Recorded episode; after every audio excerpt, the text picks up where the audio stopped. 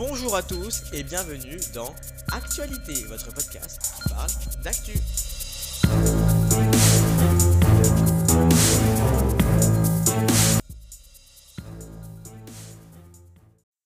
Hey, bienvenue dans l'actualité, votre podcast qui parle d'actu. J'espère que vous allez bien. Moi, en tout cas, ça va super.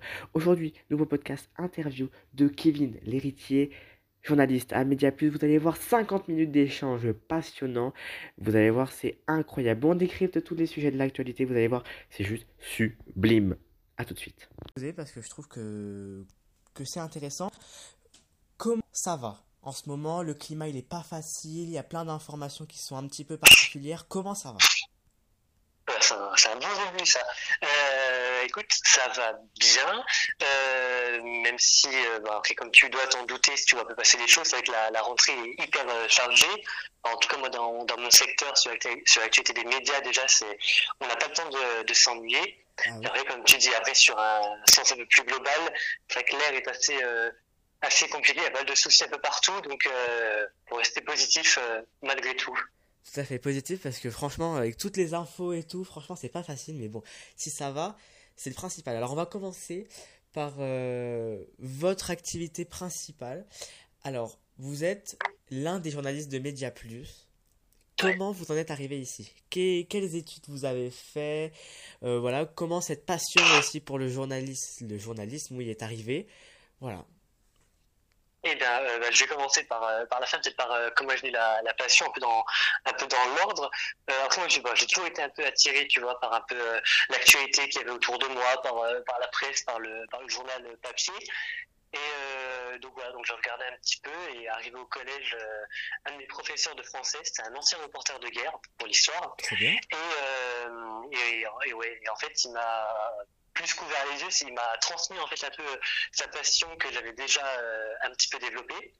C'est lui qui m'a fait un peu découvrir un peu les premiers exercices, qui m'a beaucoup euh, parlé de, de ce métier-là, euh, de son évolution, etc.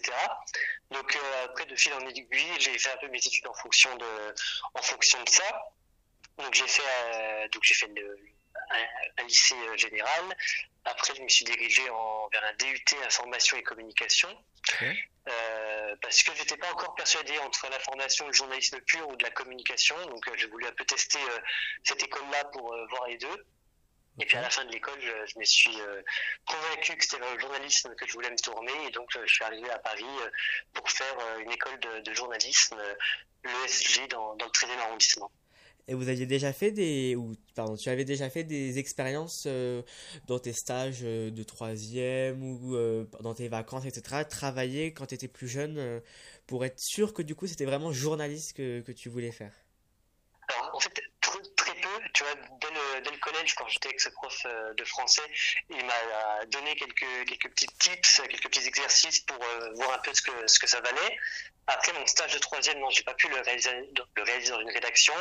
Par contre, mon premier stage en rédaction, ça a été pendant euh, DUT information et communication que j'ai fait pendant la première année, où j'ai fait un mois euh, donc en, PQR, en presse quotidienne régionale, euh, euh, là où, où j'étais à l'école. Et donc, c'est là que j'ai eu mes, premières activités. C'est là que pendant un mois, tous les jours, j'étais publié, que tu as ton nom qui est sur le papier, qui est dans le journal papier. Donc, ça fait, tu vois, ça fait quelque chose. C'est une vraie première expérience hyper positive. On te laisse aller sur le terrain, on te laisse faire tes propres papiers alors que tu n'as aucune expérience, tu n'as rien du tout. Et évidemment, ils sont là, ils sont là derrière pour, pour vérifier que ce que tu écris euh, euh, veut dire quelque chose. Mais euh, voilà, donc à la fin de ce premier stage, j'étais convaincu que, que je voulais faire ça. Et pour ma deuxième année, dans ce DUT, j'ai pas eu l'opportunité de retourner dans une rédaction. Donc je me suis retrouvé dans un stage en, communication vraiment pure dans une entreprise.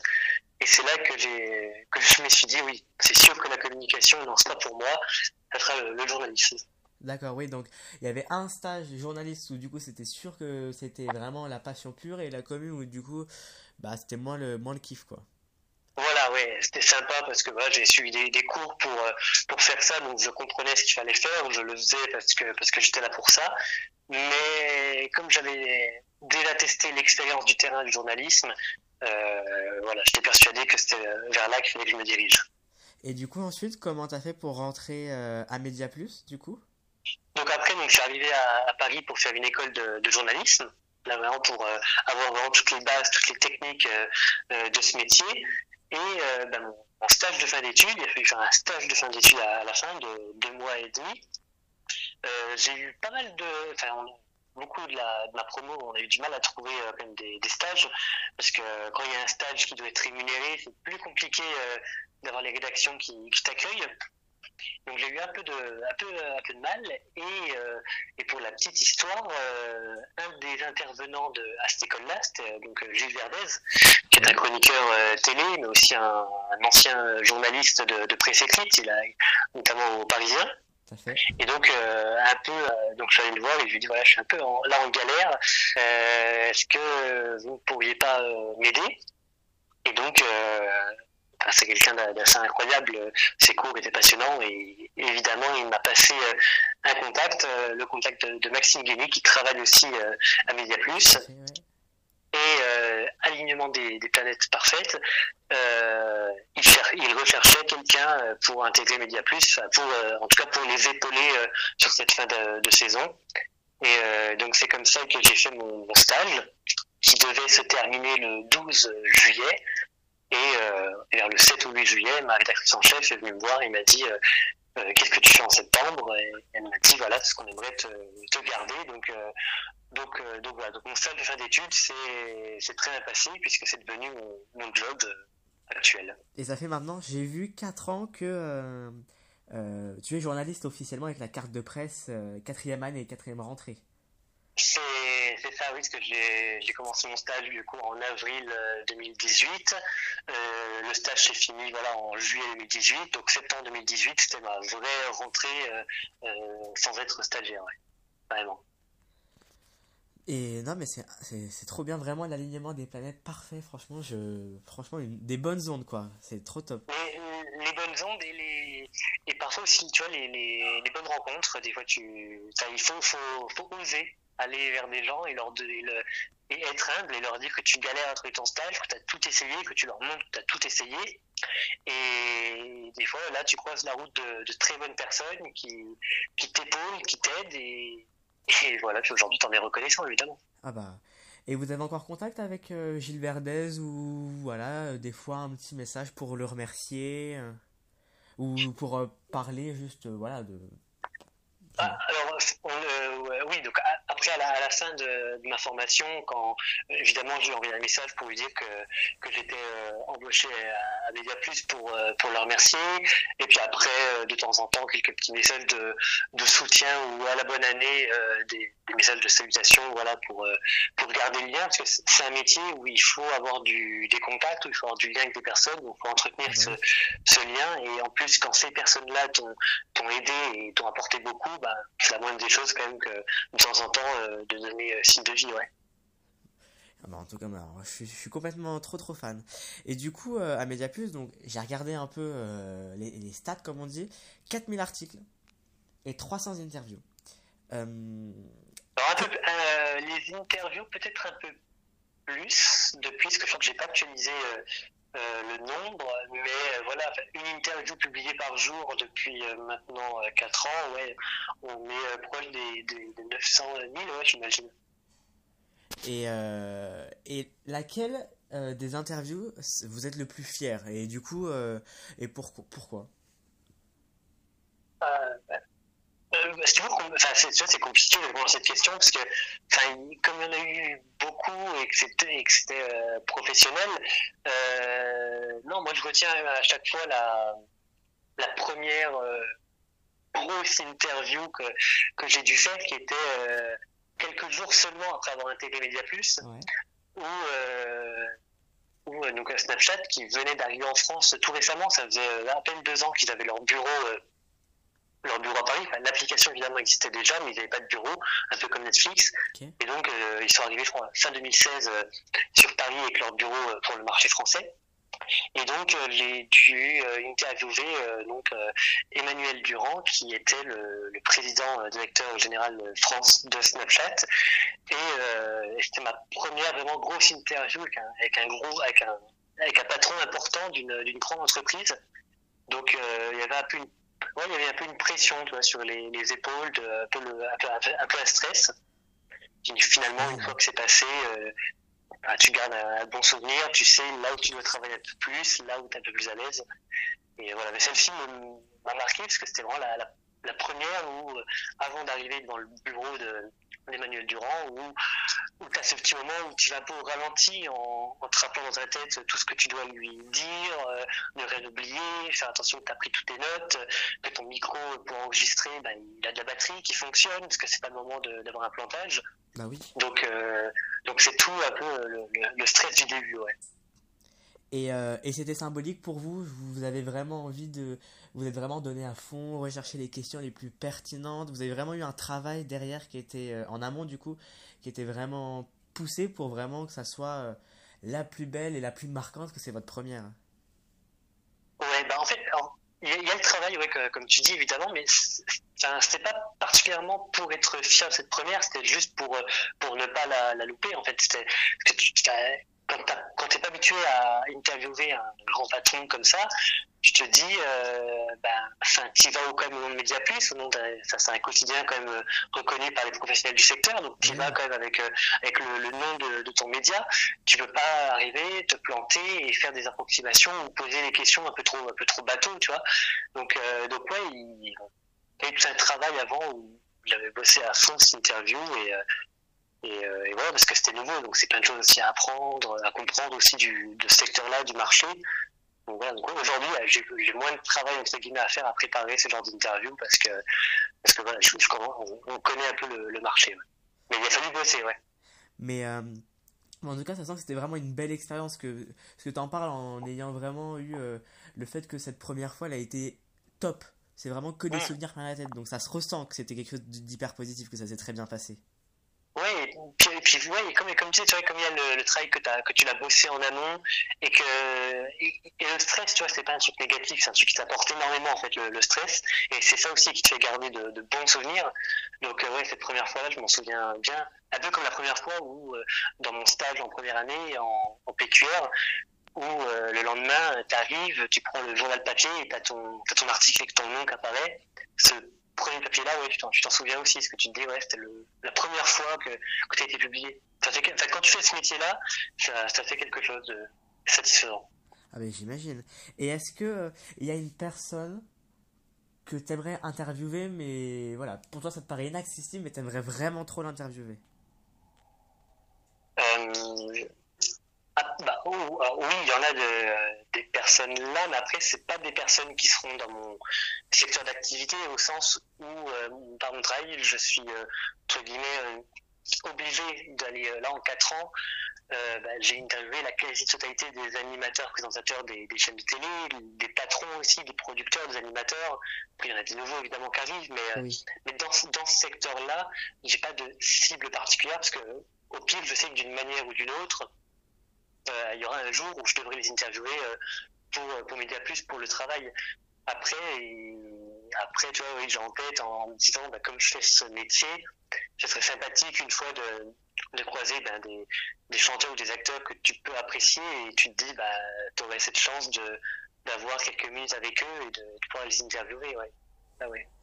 Et euh, du coup, il y a, eu beaucoup d'interviews. Est-ce que quand euh, soit un patron, soit un animateur, etc., qui était voilà un petit peu plus compliqué, euh, voilà, avec euh, soit qui était court dans ses, dans ses réponses aux questions, il fallait faire avec, qui était soit de mauvaise humeur. Est-ce que ça, ça t'est déjà arrivé?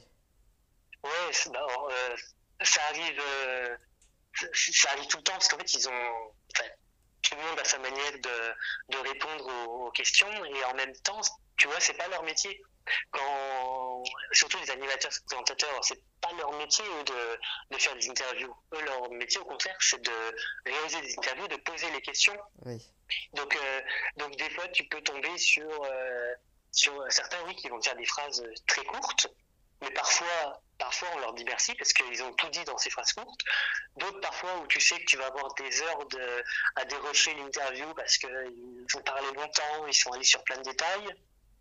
Euh, D'autres aussi où, ben, tu sais, des fois tu euh, as des journées presse en gros et, et ben, après un animateur il va recevoir une dizaine de journalistes sur le même sujet, donc il va sans doute répondre aux mêmes questions à chaque fois. Donc, euh, donc parfois il peut être un peu agacé, mais ça, ça se comprend parce que c'est parce qu'il a eu une journée où il a répondu aux mêmes questions, voilà. Mais mais j'ai jamais en tout cas été été déçu ou été attaqué verbalement par quelqu'un qui était de mauvaise humeur et qui me l'a fait ressentir. D'accord, oui. Ah c'est le principal, voilà. Il y a toujours eu une forme de, de bienveillance ou de gentillesse à chaque fois. Voilà, c'est ça. Après, euh, après, il y a une certaine politesse dans leur manière de, de dire que là, ils doivent couper l'interview ou qu'ils doivent euh, passer à autre chose. Mais, euh, mais par contre, à l'inverse, tu vois, et parfois, tu vois, tu as des, pas des rumeurs, mais des on-dit sur certains animateurs, présentateurs qui seraient, qui seraient un, peu, un peu froids, un peu méchants. Notamment sur, on peut dire, un Christophe de Chavannes qui est, voilà, par avec les journalistes, qui est pas bah alors là, pour le coup, Christophe de Chavannes, j'ai aucun retour à, à donner parce que euh, bah, bah, c'est pas une attaque quoi, mais comme il n'a plus trop d'activité directement en télé, qu'il est assez en retrait, c'est vrai que je n'ai jamais encore eu l'occasion de l'interviewer. Mais, mais quelqu'un comme Thierry Ardisson, oui. Ardisson, il a cette image de quelqu'un assez, assez froid, assez sombre, assez euh, direct. Mais écoute, moi je l'ai interviewé deux fois. Euh, une fois au téléphone et une fois en, physique. Et les deux fois sont extrêmement bien, extrêmement bien passées. Donc c'est un après, après, tu, après, tu sais, quand tu, quand tu vas interviewer quelqu'un comme Thierry Ardisson, tu sais aussi à quoi t'attendre. Donc tu te prépares un peu à cette, euh, à cette froideur, à cette rigueur, à ce professionnalisme. Et surtout qu'il a avec Thierry Ardisson, il, entre guillemets, il accepte aucun, euh, aucune approximation quand tu parles de, de ses anciennes émissions et tout, euh, avec la carrière qu'il a, c'est normal qu'il attend aussi du côté de journaliste de moi que, que je maîtrise quand même le sujet et que je n'y pas en, en disant des, des conneries quoi c'est sûr. Et est-ce que, euh, là on a parlé du côté négatif, mais est-ce qu'il y a un animateur où c'était vraiment mais le gros coup de cœur, ou une animatrice bien sûr, super gentille, mais bienveillant, voilà, qui, qui était rassurante, qui est venue avec le sourire, la banane avec toute l'équipe. Est-ce que voilà, euh, ça vous, ça t'a marqué, quelqu'un comme ça? Bah, sans mentir, sans, faire de de bois, il y, en, il y en a eu beaucoup c'est à 95% du, du, temps que ça se passe bien et qu'ils sont contents entre guillemets de, de, répondre aux, questions ou quoi. Après, c'est vrai que j'ai eu des, petits coups de cœur euh, pour certains. Tu vois, je me souviens d'une interview euh, que je vais faire avec Christophe Beaugrand, euh, par exemple. C'était pendant le confinement, tu vois, et donc, donc on a dû la faire par téléphone. Donc la veille, il m'envoie son numéro, il dit bon, on s'appelle à 10h, j'attends ton appel, etc. Oui. Et là, moi, à 9h45, enfin 9h30, euh, j'entends euh, dans mon appartement euh, cloc, cloc, cloc, cloc, et j'ai une fuite d'eau en fait qui est, qui est, apparue comme ça à 20 minutes euh, de l'interview. Donc vraiment euh, l'eau qui, qui, coulait, je dois appeler un plombier, etc. Et euh, donc je préviens Christophe par exemple, donc j'aurai quelques petites minutes de retard le temps que le plombier arrive, qu'il fasse ce qu'il a à faire parce que j'ai une fuite et tout. Et euh, j'étais mal à l'aise de lui dire ça parce que c'est comme un grand animateur, je lui prends son temps, en plus j'aurai du retard pour, pour une connerie. Et finalement il a été hyper adorable. On s'est eu après au téléphone, on en a, on a rigolé. Quand après je l'ai en interview quelques mois, quelques semaines plus tard, euh, il s'en rappelle, on, on, en reparle, que ouais, euh, pour Christophe Beaugrand, euh, qui d'autre que je pourrais citer, euh, bah aussi évidemment euh, Jean-Pierre Pernaud, c'est le genre de personne où, quand, quand tu as, quand sa, quand as sa voix pour la première fois qui, qui te dit bonjour Kevin, euh, on va faire une interview, etc., ça, ça fait quelque chose, c'est chaleureux. Ouais, J'imagine, c'est un peu le. Ouais, voilà, ouais, bah, carrément. Euh, Marie-Sophie Lacaro aussi était très, euh, très souriante, très agréable. Euh, non, ouais. Enfin, il, y en a, il y en a vraiment beaucoup, tu vois, qui sont, euh, qui sont en tout cas contents de, de répondre aux questions et, et, ça se ressent aussi dans, dans, la, dans, leur manière de répondre, tu vois. Bah, tant mieux, tant mieux. Euh, pour parler là, du coup, euh, d'actu, pour parler d'actualité, oui, vous faites, -hmm autre que des interviews euh, et des articles pour Media Plus, beaucoup de, de piges pour euh, Voici et Femme Actuelle. Voilà, ouais. Ça bosse beaucoup un journaliste. Alors là, vous vous rajoutez deux sites. voilà, comment ça, pareil, comment, comment ça s'est dit dans la tête, hop, allez, on va aller faire des piges pour, euh, pour Voici et Femme Actuelle, parce que c'est quand même un boulot en plus, quoi, il faut, faut, faut le faire. Après c'est un boulot en plus qui est, qui est voulu, évidemment. Euh, c'est pas non plus euh, vraiment, ça doit être 20% de, de, mon activité. Donc c'est, en fait, c'était vraiment, euh, je voulais pas, si tu veux, m'enfermer parce que Media Plus c'est un, quotidien qui est destiné aux professionnels des médias. Donc on est lu par des patrons de chaîne, par des directeurs de programme, par des producteurs, etc. Et moi, je voulais pas euh, à 100% m'enfermer dans, dans ce monde-là euh, B2B euh, professionnel. Okay. Je voulais quand même avoir un, petit côté grand public sur des sujets grand public qui se rappelle, qui se rapproche un peu des, un peu des médias, un peu people. Et, au fur et à mesure du, temps, c'est vrai que, j'ai eu des, discussions avec des, des dirigeants de, de, Prisma, etc. Et, euh, on m'a proposé de, collaborer avec eux euh, euh, par moment. Euh, donc ouais, c'est un truc que, que je fais un peu quelques heures par, par semaine qui me permet tu vois, de garder ce côté un peu grand public sur des sujets people, médias qui sont hyper intéressants à faire en plus. Et est-ce que vous gardez un bon souvenir de toute la télé? Est-ce que vous avez fait aussi des articles pour eux? Oui, alors, euh, toute la, alors ça a été rapide la télé pour être seulement euh, franc, ça a été 7 ou, 7 ou 8 mois, mais euh, parce que là encore, tu vois, je voulais, euh, je voulais essayer d'avoir un juste milieu entre le professionnel et le grand public. Et, et ça n'a pas tenu longtemps parce que l'organisation là n'allait pas en fait. Pour, pour toute la télé, il fallait être à 100%, 100% avec eux. Et ça, moi, je n'étais pas forcément euh, pour de, de, laisser de côté pro, tout le côté Média Plus pour, euh, pour là. Donc, euh, garde un excellent souvenir parce que c'est vraiment avec eux en plus que j'ai commencé vraiment le côté euh, grand public via le web, etc. Donc, j'ai beaucoup appris, beaucoup appris avec eux par contre. Et ça, parce que toute la télé, c'est, on les critique, parce que c'est ils ont critique parce qu'ils sont super utiles mais c'était pas bizarre d'essayer dans la tête de d'écrire des titres plus aguicheurs que ce que vous aviez l'habitude de faire euh, pour euh, Media Plus parce que là c'est quand même des des titres à chaque fois Marie-Sophie Lacaro renversante sur TF1 mm. ça vous a pas paru bizarre de changer complètement votre manière d'écrire?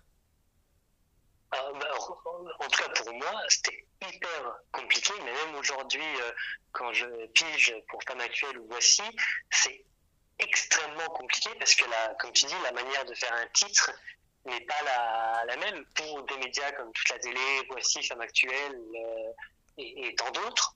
C'est le titre euh, qui va attirer le lecteur à, à cliquer sur l'article. Alors que quand moi je fais Mediaplus, je fais une interview ou un article, c'est pas que le titre n'a pas d'importance, mais le titre il est informatif, tu vois. Mm. On, il n'est pas incitatif. On n'incite pas le lecteur à le lire, mais il est informatif parce que nous, nos lecteurs, quoi qu'il arrive, ils nous lisent. Là, sur toute la télé, ou même Femme Actuelle, les voici, oui, il faut que dans le titre, tu donnes envie à ton, à ton lecteur de, de le lire. Après, voilà, chaque média a sa ligne éditoriale. Euh, chez toute la télé, les titres, on nous les, on les donnait majoritairement. Ouais. Donc, euh, donc, donc, donc j'avais pas une grande difficulté à trouver le titre euh, au sens où à 80% du temps euh, le, on, me, on me donnait le titre euh, avec le sujet. Ouais. Mais en tout cas, c'est, j'imagine, et puis un article, c'est surtout une citation en fait au début. Donc quand on voit, hop, c'est vraiment euh, comme comme tu dis, un titre indicatif et et c'est vrai que ça doit pas être facile à, à s'adapter. Euh, parce que malgré tout, ça fait déjà 25 minutes qu'on parle, c'est incroyable, je, je, trouve ça super passionnant. Euh... C'est passé vite, ça passe très vite, j'ai pas, pas conscience, ça fait déjà 25 minutes. Euh, donc, donc pour parler plus d'actualité, est-ce que vous pensez que la télé euh, touche euh, à sa fin et que le projet euh, M6 et TF1 de fusion a été bénéfique pour la télé euh, voilà tout le monde dit que c'était une bonne idée mais en fait euh, bah, ça aurait pas ça aurait été plus compliqué que ça ou ça aurait été décevant ou, ou ça aurait rien fait par rapport à Netflix et les plateformes en fait? Ouais. bah après déjà déjà derrière cette fusion il y a tout ce qu'on sait mais aussi tout ce qu'on sait pas parce que quand, quand on se concentre que sur les informations qu'on a, c'est vrai que le, projet est assez, euh, est assez compliqué à, à, se concrétiser. Euh, donc là, on sait que c'est mort. Mais dès le départ, c'est vrai que beaucoup de gens dans la, dans la profession euh, se demandaient euh, qu'est-ce qui s'était passé dans la tête de TF1 et M6 pour, pour vouloir cette fusion. C'est vrai que moi, personnellement, euh, j'ai du mal à comprendre l'idée de vouloir fusionner deux chaînes de, du linéaire pour concurrencer une plateforme numérique. Surtout dans l'idée où TF1, M6 et France Télévisions ont leur propre plateforme, qui est ce qui est, mais, euh, mais moi je pense que si on veut concurrencer Netflix, on la concurrence par une plateforme avec de la production sur du web. Mm. Là, euh, vouloir fusionner deux, vouloir fusionner deux groupes avec des chaînes linéaires, euh, je pense pas en fait que, que ce soit la meilleure manière de refaire revenir un public jeune devant la, devant la télévision. Voilà. Non, Après, euh, pour répondre à ta première question, non, je ne pense pas que la télé, euh, la télé soit, soit morte, disparaisse. Mais, euh, mais je pense, enfin, aujourd'hui en tout cas, la, la télé comme l'ont connu euh, nos parents, nos grands-parents, etc. Oui, ça c'est ça va vers la fin, mais aujourd'hui maintenant le, la télé ça devient juste un objet télévisuel, c'est juste le téléviseur. Et dessus, bah, tu auras ton appli euh, MyCanal avec tes chaînes, tu as tes applis aussi évidemment avec les plateformes numériques. Il y a un juste milieu, euh, juste milieu à, à avoir. Ouais. Et, euh, et comment, pour toi, la télé doit se réinventer. Alors oui, avec une plateforme de, de, de VOD de type euh, Netflix, on va parler de Salto, euh, de Salto après, mais sur les programmes en elles-mêmes, parce qu'il faut quand même faire revenir euh, les, les gens devant. Alors, alors qu'est-ce qu'on met en place? bah, C'est là où moi je suis un peu différent des, des autres, c'est que je ne suis pas pour forcément un, renouvellement total de, de, la télé, parce que c'est bien de penser aux, aux jeunes, d'accord mais les jeunes, ils ont déjà beaucoup de, de contenu pour eux, notamment via les plateformes numériques, mais aussi via tout le, tout le gaming. Il y a tout un essor du, du gaming avec une utilisation de, de, notamment la plateforme Twitch qui est en, qui est en expansion. Euh, je suis pas forcément pour de vouloir absolument rajeunir tous les programmes. Mm. Et en plus, ça marche pas. Enfin, quand, quand tu regardes, par exemple, euh, Dals ou quoi, où ils, ils vont faire venir des influenceurs, des, des, des, des personnalités de la jeune génération, ben, en termes d'audience, ça ne se ressent pas. Ces jeunes-là ne viennent pas forcément devant TF1 euh, pour, voir, euh, pour voir danser avec les stars. Ils regardent après, par, par contre, ils regardent la séquence de leur personnalité qui leur a plu après sur les réseaux sociaux, sur YouTube, etc. Mais euh, voilà, je suis pas forcément pour, en tout cas, une, toujours un rajeunissement de, de, de ces programmes.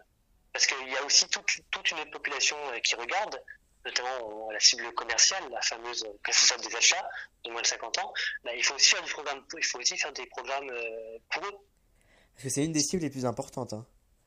Donc euh, c'est sûr ah oui, que. Bah, c'est la, euh, pour euh, TF1 et M6, c'est la cible importante. Ouais. C'est là-dessus où en tout cas ils vendent leur, leur, leur insertion publicitaire. Ouais. Mais comme voilà, là on parle de DALS, voilà, mais c'est vrai que on parle de euh, d'une euh, d'une Hélène, 48 ans, euh, voilà. Elle regarde Danse avec les stars, elle connaît pas qui c'est Michou, ni Ella et, et, Léa et lui. Bien sûr, et le, risque en fait, tu vois, c'est qu'en voulant rajeunir ton programme, qui ne marche pas, hein, parce que les téléspectateurs jeunes ne viennent pas devant la télé, mm. c'est le risque, c'est que par contre que, que cette, cette population-là, donc de plus de 35 ans, ne regarde plus ces programmes de TF1, M6 ou autres, est-ce qu'ils ne se reconnaissent plus dans ce programme-là? Parce que c'est beaucoup trop jeune pour eux. Et euh, alors du coup, si on prend, du coup, on prend l'inverse, donc au lieu de faire venir des, des, des personnes de, des personnes connues euh, des réseaux sociaux, est-ce que c'est quand même une bonne idée de faire revenir des émissions anciennes à la télé? Ah. Bah, donc Véronique, là tu, tu, parles de la Star Academy La Star Academy ou euh, non oui la Star Academy ou Masterchef par exemple. Alors, sur les retours, c'est compliqué. Euh, on a eu un exemple, là, tu vois, sur France 2 avec euh, Surprise Surprise, qui était un carton euh, il y a quelques années, qui est passé quasiment, enfin, c'est pas passé inaperçu, mais bon, ça n'a pas non plus été le succès de l'année pour France Télévisions quand c'est revenu à l'antenne. La Star Academy, c'est compliqué, parce que, évidemment, les gens sont contents que ça revienne. Ils sont contents que la marque Star Academy revienne. Mais je pense que ce qu'ils veulent au fond d'eux, c'est que ce soit la Star Academy de 2001 à 2005 qui revienne. Et ça, sera plus possible. Tu n'auras plus des candidats euh, comme en 2001, euh, de 2001 à 2005, qui étaient euh, purs au sens où ils ne connaissaient pas les réseaux sociaux, où ils n'étaient pas impactés par ces réseaux. Donc, euh, donc ça va être un, une Star Academy très, euh, très 2022 tout de même. Et, et comme les célébrités qui se rendaient sur le plateau de la Starac, enfin, à Starac, tu as eu euh, Rihanna, Johnny, euh, Ah bah euh, oui. que des grands noms, que des grands noms, même internationaux, qui sont venus. Et, euh, et je pense pas que ça va se reproduire là, euh, là cette année. Donc, donc évidemment que c'est attendu. Mais en tout cas, je, je pense pas que ça va faire un, un succès euh, incroyable, euh, étant, étant, en prenant en compte ce contexte-là euh, très actuel. Et euh, le seul coup que la Starac pourra, on pourra faire, c'est en ayant le fils de Goldman en tant que euh, bah, directeur de la Starac, c'est avoir une mini chance sans doute d'avoir euh, le père. Alors, s'ils arrivent à faire Ah, venir Jean-Jacques ah. Goldman sur le plateau, Bon, ouais, après, bon, Jacques Goldman, tu sais, ça, va- ça va faire, euh, je vais te dire une connerie, mais en tout cas, ça fait plus de 5 ans, quasiment 10 ans, qu'il y a cette, euh, cette envie folle de le revoir, euh, de le voir revenir euh, sur scène. Euh, on aimerait tous hein, qu'il revienne, évidemment, ce serait un truc de, de dingue. Mais, euh, mais voilà, je pense pas qu'il va revenir. Il continue à, à bosser. Hein. Il a écrit, il écrit encore des, des chansons pour, Ah ouais. euh, pour les chansons actuelles. Euh, après, est-ce que le, est-ce que le fils va faire aider à faire venir le père? Ça, ça, je ne sais pas, mais en tout cas, en termes de, en termes de communication, c'est un bon choix parce que le, le nom euh, est connu du, du grand public, donc ça peut, un peu attiser la curiosité des téléspectateurs. Ouais. c'est sûr. En parlant de, en parlant de, de Netflix, etc., les plateformes de V2, est-ce que tu es abonné à Salto? Alors oui, je suis à Salto. Et est-ce que tu aimes, qu'est-ce que tu penses de la plateforme? Voilà. Euh, moi, par Bah, exemple, alors- je suis abonné à Salto. C'est vrai que j'aime bien les avant-premières, mais à part ça, voilà, c'est, j'y vais pas par réflexe, tiens, je vais sur Salto. Oui. Alors, déjà, pour, Salto, ce qui est, euh, ce qui est incroyable, c'est que, parce que moi, je, travaillais déjà quand c'est arrivé, Salto. Donc, j'ai un peu vu la, la construction de, Salto et tout ce qu'il y avait derrière.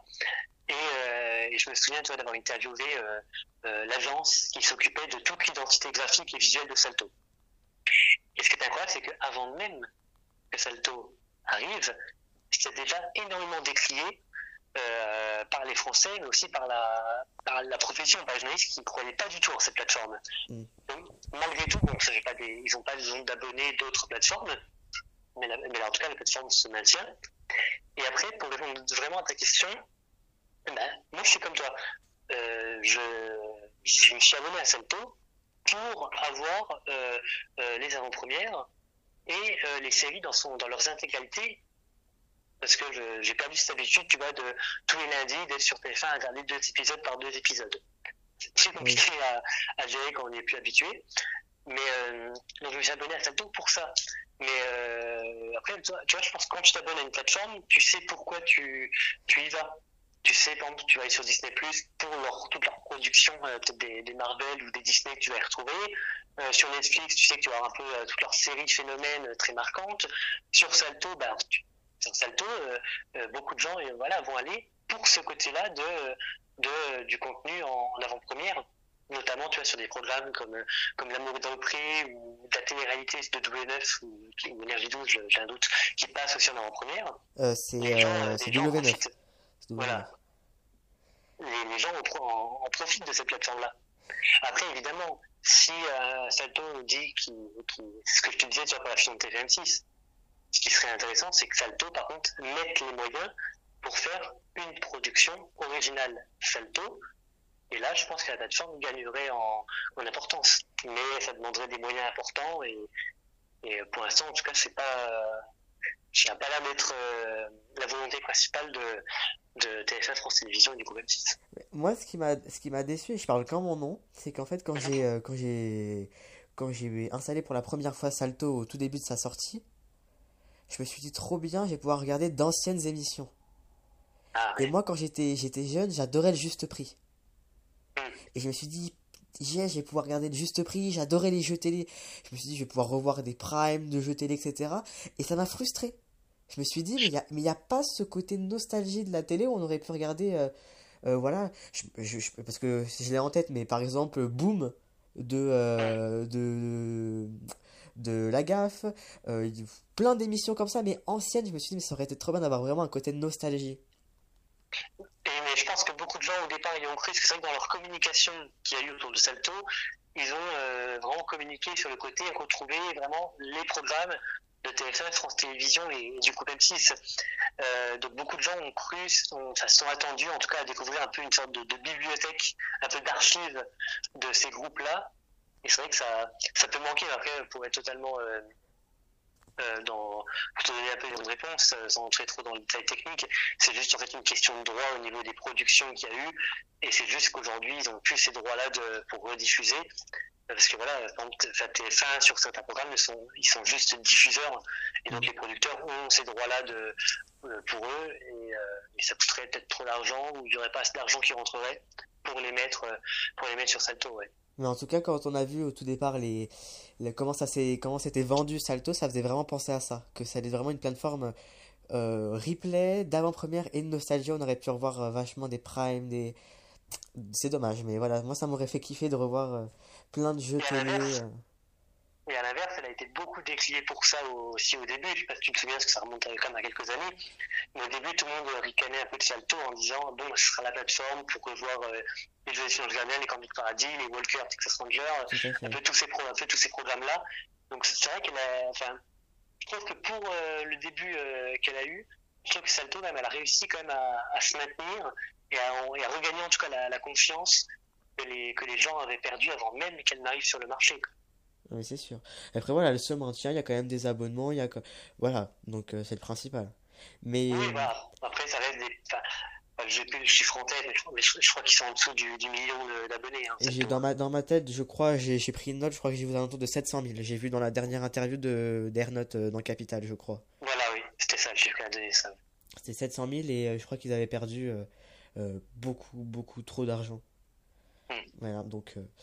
Donc, euh, donc les pauvres. Hum, une petite émission coup de cœur, un petit peu en mode plaisir coupable. Qu'est-ce que tu regardes euh, Ou euh, des fois c'est un peu honte en disant mais non toi tu regardes ça? La honte. Est-ce qu'il y a une petite émission comme ça? Non un peu oui. Il y a une émission en tout cas que, que, que, si je fais quelque chose en tout cas et que je zappe et que je suis devant, que je, que je m'arrête dans ce que je fais, dans, dans le travail parfois, pour la suivre, c'est n'oubliez pas les paroles. Je, je, je, je, peux pas en, je peux pas comme ça te dire les qualités de cette émission, je peux pas te dire ce que j'aime ou pas. Je, je, n'attends rien de cette émission, je, je n'y vais pas par moi-même. Mais quand je zappe, que je suis dessus ou que je vois une séquence là-dessus, bah je sais pas, je suis pris, de, je suis pris dedans et je vais regarder les deux numéros et, et prendre du plaisir à les regarder. Donc ouais, c'est un petit plaisir euh, un peu. Euh, un petit plaisir coupable. Euh, ouais, voilà, ouais. Et euh, donc. Euh... En plus, j'ai aucune. Je, je, je peux même pas te dire euh, ce que j'aime dans cette émission-là ou ce qui me plaît ou quoi. C'est juste que le, le, concept est hyper fort et je suis. Enfin, je, trouve, je suis pris dedans quand, quand je suis devant, ouais. Et en plus, ça cartonne, hein, c'est ça qui est impressionnant. C'est vraiment les meilleures euh, audiences ah bah. en, pri en, prime les samedis quand, avec les masters et tout sur France 2. C'est vraiment un carton euh, pur et dur. Ah, non, mais ça, ça cartonne et, et, ça cartonne depuis plusieurs années. Pardon ça cartonne depuis plusieurs années en plus, et le, et le concept est dingue. Un karaoké géant. C'est des anonymes qui viennent chanter, qui ne sont pas chanteurs. Ce ne sont pas des chanteurs professionnels, des fois. Ils ne chantent pas non plus tous hyper bien. Ah oui, et, euh, et, les gens vont regarder en masse. Euh, vont regarder en masse. Enfin, le concept est incroyable, ouais. Et euh, en parlant, euh, donc n'oubliez pas les paroles, c'est l'access, etc. Niveau des talks, plutôt c'est à vous, quotidien, TPMP, 28 minutes? Alors, euh, niveau des talks, euh, moi je fonctionne beaucoup au, à la programmation. Que euh, enfin, souvent je regarde sur Twitter un peu euh, le programme que va proposer chacune des émissions chaque soir pour un peu savoir laquelle je vais regarder en gros. Mais en tout cas, je suis devant aucune de 19h à 21h sans zapper. Je sais que j'ai beaucoup apprécié la, la, première partie de, de TPMP qui va être un peu plus fun, avec leur partie un peu média qui sera intéressante. Euh, je sais qu'après, quand ils arriveront à leur première pub, bah, je vais repasser sur quotidien pour rattraper euh, euh, le, 19, le 19h30 qu'ils font, qui est, très intéressant. Et après, c'est au niveau des invités qu'il va y avoir que, je vais soit rester sur, sur TMC, soit sur quotidien, soit du coup sur quotidien ou soit sur TPMP. Et c'est à vous, pareil, j'aime beaucoup la deuxième partie avec les invités, pareil, ça dépend lesquels. Et par contre, tu vois, euh, ce que je disais un peu sur les jeunes et leur consommation de la, de la télé par les réseaux sociaux, Bah, typiquement, pour cet, cet avou, je sais que j'ai regardé euh, le soir ou le lendemain par Twitter, notamment la, la, la chronique de Bertrand euh, la. BC. Voilà, je, je suis fan de cette chronique-là, et je l'ai regardée après. Oui, donc euh, plutôt plutôt quotidien et, et TPMP euh, quand ça zappe et les, ça peut être aussi sur les sujets hein, quand il y a des sujets forts et que Ah, mais ça, c'est au niveau des sujets des invités. Euh, voilà, si l'une des émissions va parler d'un sujet ou d'une invitée que je vais pas trop euh, apprécier ou que ça va être mon domaine ou des choses euh, ou- que je dois regarder, je vais passer sur l'autre. on attend et je et moi personnellement je regarde plus plus TPMP mais je je sais que toi tu es un fan absolu de Mylène Farmer. Euh, Entre autres, il, paraît que voilà euh, il- on a entendu dire comme quoi quotidien pourrait peut-être recevoir Mylène Farmer. Franchement, euh, mais mais j'espère de tout mon cœur que qu'elle va accepter parce que ça va être incroyable, ça va vraiment être un événement de fou par contre. En tout cas, en tout cas, s'ils le font, un peu comme ils l'ont fait avec euh, Florence Foresti euh, il y a quelques, quelques jours, je serai devant au quotidien, là, du début à la fin. Ah bah, ah mais c'est génial. Et, et c'est ça qui manque à quotidien c'est vraiment mais je- moi j'aime bien zapper entre eux. J'aime bien zapper aussi pour voir un peu ce qu'ils font etc même si je regarde de moins. Mais quand il y a du public mais quotidien mais ça rajoute ça rajoute une force. C'est vraiment impressionnant. Quand il y a du public dans le quotidien euh, voilà c'est comme dans TPMP TPMP la force c'est pas les chroniqueurs c'est le public parce qu'il y a l'ambiance il y a le public qui peut huer à tout moment c'est vraiment euh, voilà le public rajoute vraiment quelque chose Après, c'est parce que les deux émissions hein, sont, sont vraiment différentes. C'est vrai que le TPMP sans public, on l'a vu pendant le, pendant le confinement, c'est pas du tout la, la même émission. Quotidien, je trouve que par contre, ils ont réussi ce truc-là de faire oublier le, le public. Et tu vois, pour le coup, quand ils ont invité euh, Florence Foresti, c'était le, le 19 septembre, le lundi soir, euh, là, il y avait un public, avait beaucoup de public. Et quand on n'y est plus habitué, bah, tu vois, ça fait un petit truc euh, bizarre où on se dit tout ce brouhaha derrière, pa- peu à peu perturber parfois euh, certaines séquences. oui Et à l'inverse, sur TPMP, euh, l'absence du public euh, manquerait cruellement et, et l'émission ne, ne serait pas ne serait pas ce qu'elle est, bah, bah, ça fait ça fait froid le plateau sans public bien sûr. Euh, une émission que tu ne peux absolument pas regarder Et voilà ça c'est non c'est next c'est c'est au revoir bonne soirée Alors, euh, bon, il y en a beaucoup. hein. non, mais alors, une, une émission que je peux pas regarder et que je ne comprends pas, euh, pour moi, c'est L'amour est dans le pré. ah j'allais dire la même chose Oh. Je, euh, je suis content pour eux, c'est cool, là, ils font de très très bons scores et tout. Mais euh, je comprends rien à l'émission, je la trouve pas du tout, enfin moi elle m'intéresse pas du tout, elle me touche pas du tout. Et c'est parfois très compliqué parce que pour Voici, parfois euh, au moment où je pige, ça peut arriver que c'est pendant la diffusion de L'amour dans le pré.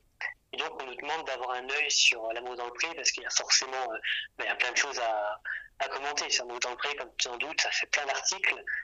Euh, et là, c'est des moments où ils sont, c'est très compliqué pour moi parce que je, parce que voilà, il faut, faut, faut se forcer de s'intéresser à, un programme euh, qu'on qu'on trouve, euh, voilà, que- qui, ne- nous intéresse pas, euh, pas forcément. Et puis, c'est vrai que dans le pré, c'est spécial. Moi, par exemple, je suis moins fan par rapport aux anciennes années, parce que j'aimais beaucoup le, le jury avant, mais j'adorais The Voice avant. Maintenant, beaucoup, hein, je trouve. euh, je me demande comment ça peut encore faire de, de tels scores. J'adorais euh, quand il y avait, euh, quand il y avait Mika, quand il y avait Bertin, Bertignac, oui, il y était. Oui, oui. Oui, il était avec les premières saisons, ouais. Oui, voilà, c'est ça, j'hésitais.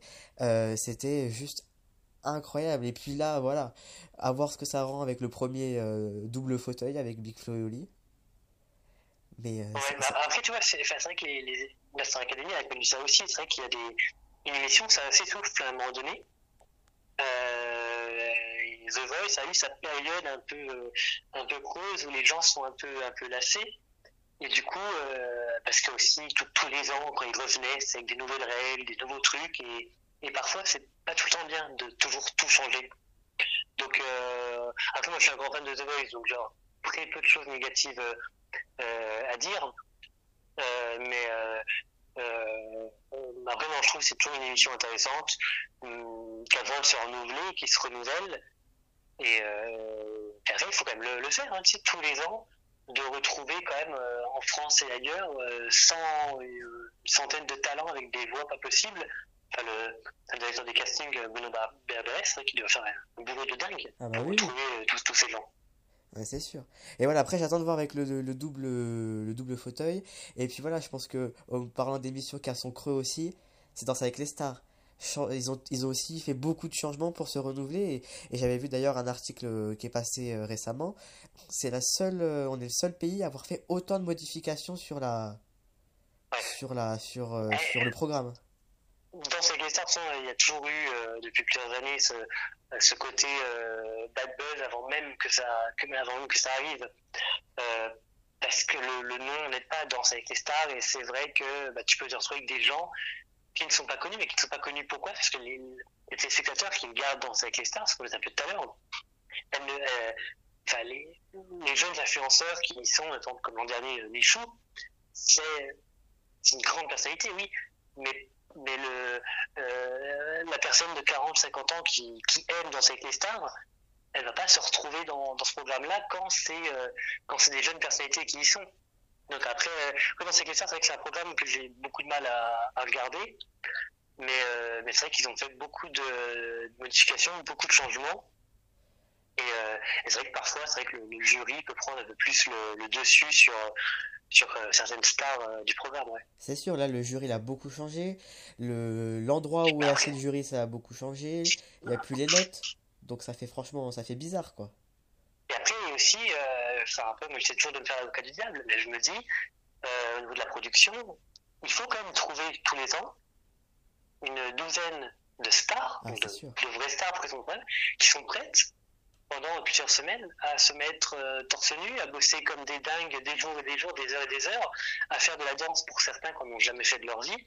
Euh, je veux dire, pour une star, c'est plus facile de faire, euh, de faire un singer, de faire une apparition, d'être un guest dans une telle émission, que de faire. Danser avec les stars, c'est là pour ça qu'il y a qui a jamais eu trop eu de Colanta euh, euh, avec des gens euh, avec des personnalités. Parce que ça demande un investissement physique quand même hyper intense hyper bah, c'est sûr. C'est sûr. Et Dal ce qui manque aussi c'est le manque de direct. Maintenant avant on avait les shows d'ouverture en direct. Là, quand c'est enregistré le mercredi avec en x2 du coup parce que ils coupent l'émission en deux. Bah, voilà, c'est que des petits changements mais qui font que du coup euh, c'est pour réduire le budget aussi hein, c'est voilà parce que ça coûte cher hein, Dals hein. oui, ou, bah, comme, ou comme The Voice aussi comme tous les gros primes de TF1. Les primes coûtent très cher, tu vois, par exemple The Voice, c'est vrai qu'ils vont quand, quand The Voice adulte est tourné, ils vont tourner quasiment en même temps The Voice Kids pour euh, voilà pour pouvoir avoir le plateau en même temps et pas et pas payer double euh, le plateau. Oui.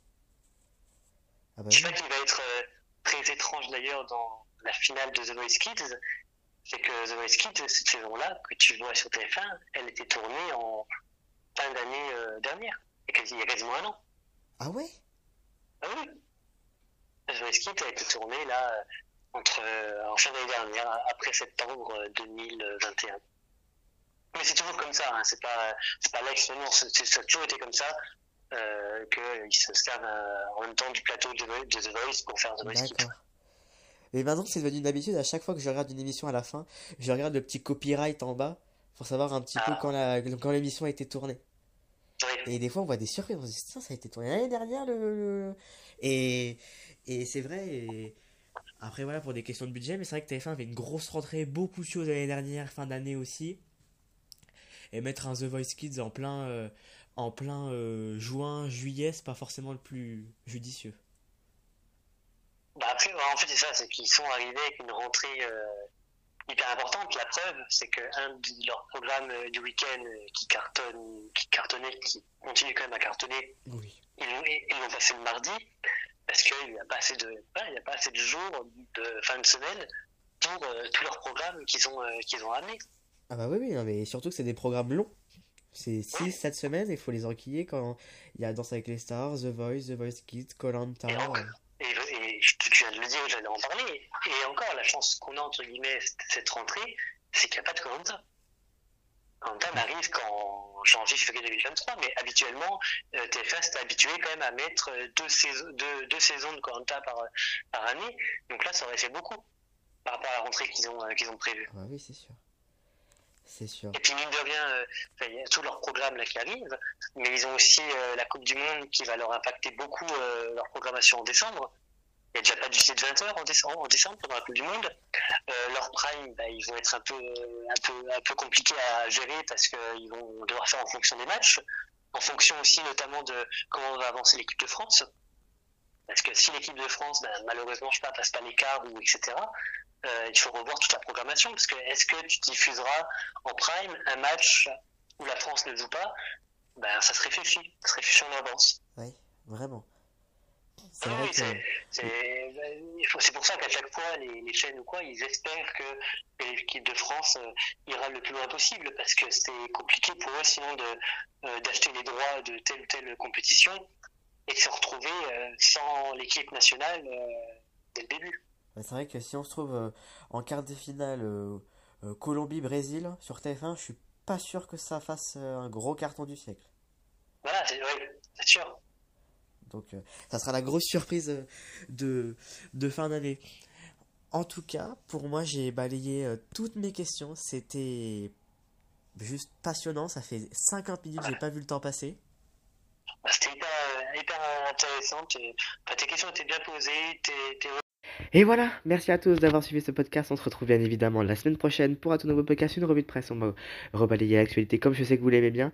Merci à tous, j'espère que ça vous a plu et que mes questions étaient bonnes. Ciao Salut Lucas et salut à tous. Alors aujourd'hui, dans mon conseil télé de la semaine, je vais vous parler de quelque chose qui est en cours, qui va arriver euh, dans plus de deux semaines. C'est les divertissements de M6. Alors M6 a déjà lancé euh, depuis déjà maintenant quelques semaines euh, L'amour est dans le pré le lundi. Mais vraiment, on va avoir une accélération là dans les prochaines semaines avec le lancement le mardi de La France un incroyable talent et le jeudi de Lego Master. Et en plus, depuis, euh, deux ou trois, plusieurs semaines, là, c'est le meilleur pâtissier qui a également commencé le mercredi. Donc euh, voilà, M6 a vraiment une politique euh, très ambitieuse dans les divertissements. A des divertissements connus et reconnus par tous. Hein. L'amour est dans le pré pour, et la France incroyable c'est au moins, je crois, la 13e saison pour chaque émission. Bon, Lego Master, c'est la troisième saison. voilà, le meilleur pâtissier, ça fait aussi un moment que c'est à l'antenne sur M6. Et donc euh, voilà, là, sur cette fin octobre et le début des vacances, on va avoir, euh, on va avoir le 3 à 4 beaux grands divertissements euh, à la télé en France, et cela sur plusieurs semaines. Donc voilà, un, vrai conseil télé que je donne à, tout, à tous ceux qui écoutent ce podcast, podcast écoutez le, regardez M6 du lundi au jeudi.